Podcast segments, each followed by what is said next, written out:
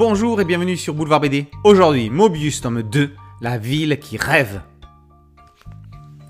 Recueillis dans une caravane de gitans, Berg et Lee affrontent une horde d'hommes masqués qui les attaquent.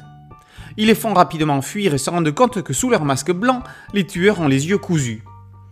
Ils viennent des limbes et n'en ont pas besoin pour voir de leurs yeux.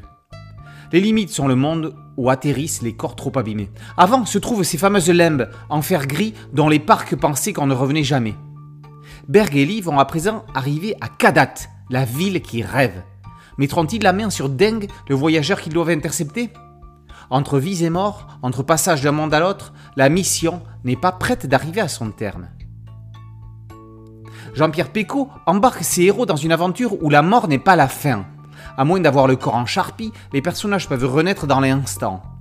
Dans ce monde implacable, il n'est pas suffisant de tuer, il faut savoir comment le faire. Sa propre mort peut même être un moyen stratégique, soit de tromper l'ennemi, soit de se rendre dans un endroit différent, car lorsque l'on décède, on peut choisir où l'on renaît. Ainsi, Lee utilise la technique du flip-flap pour aller se servir dans une armurerie. Pour autant, le scénariste n'en profite pas pour faire n'importe quoi avec le procédé.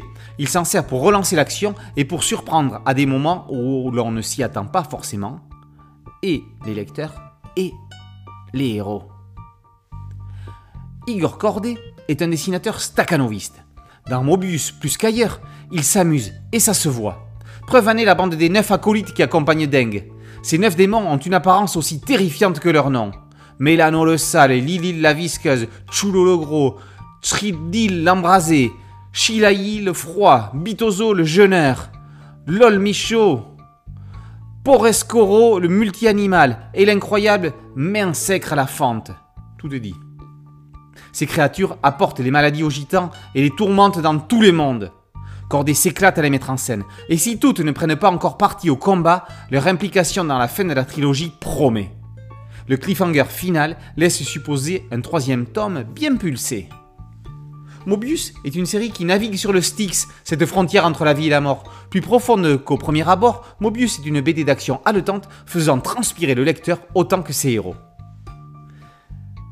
Mobius tome 2 La ville qui rêve par Pecco et Cordé et paru aux éditions Delcourt.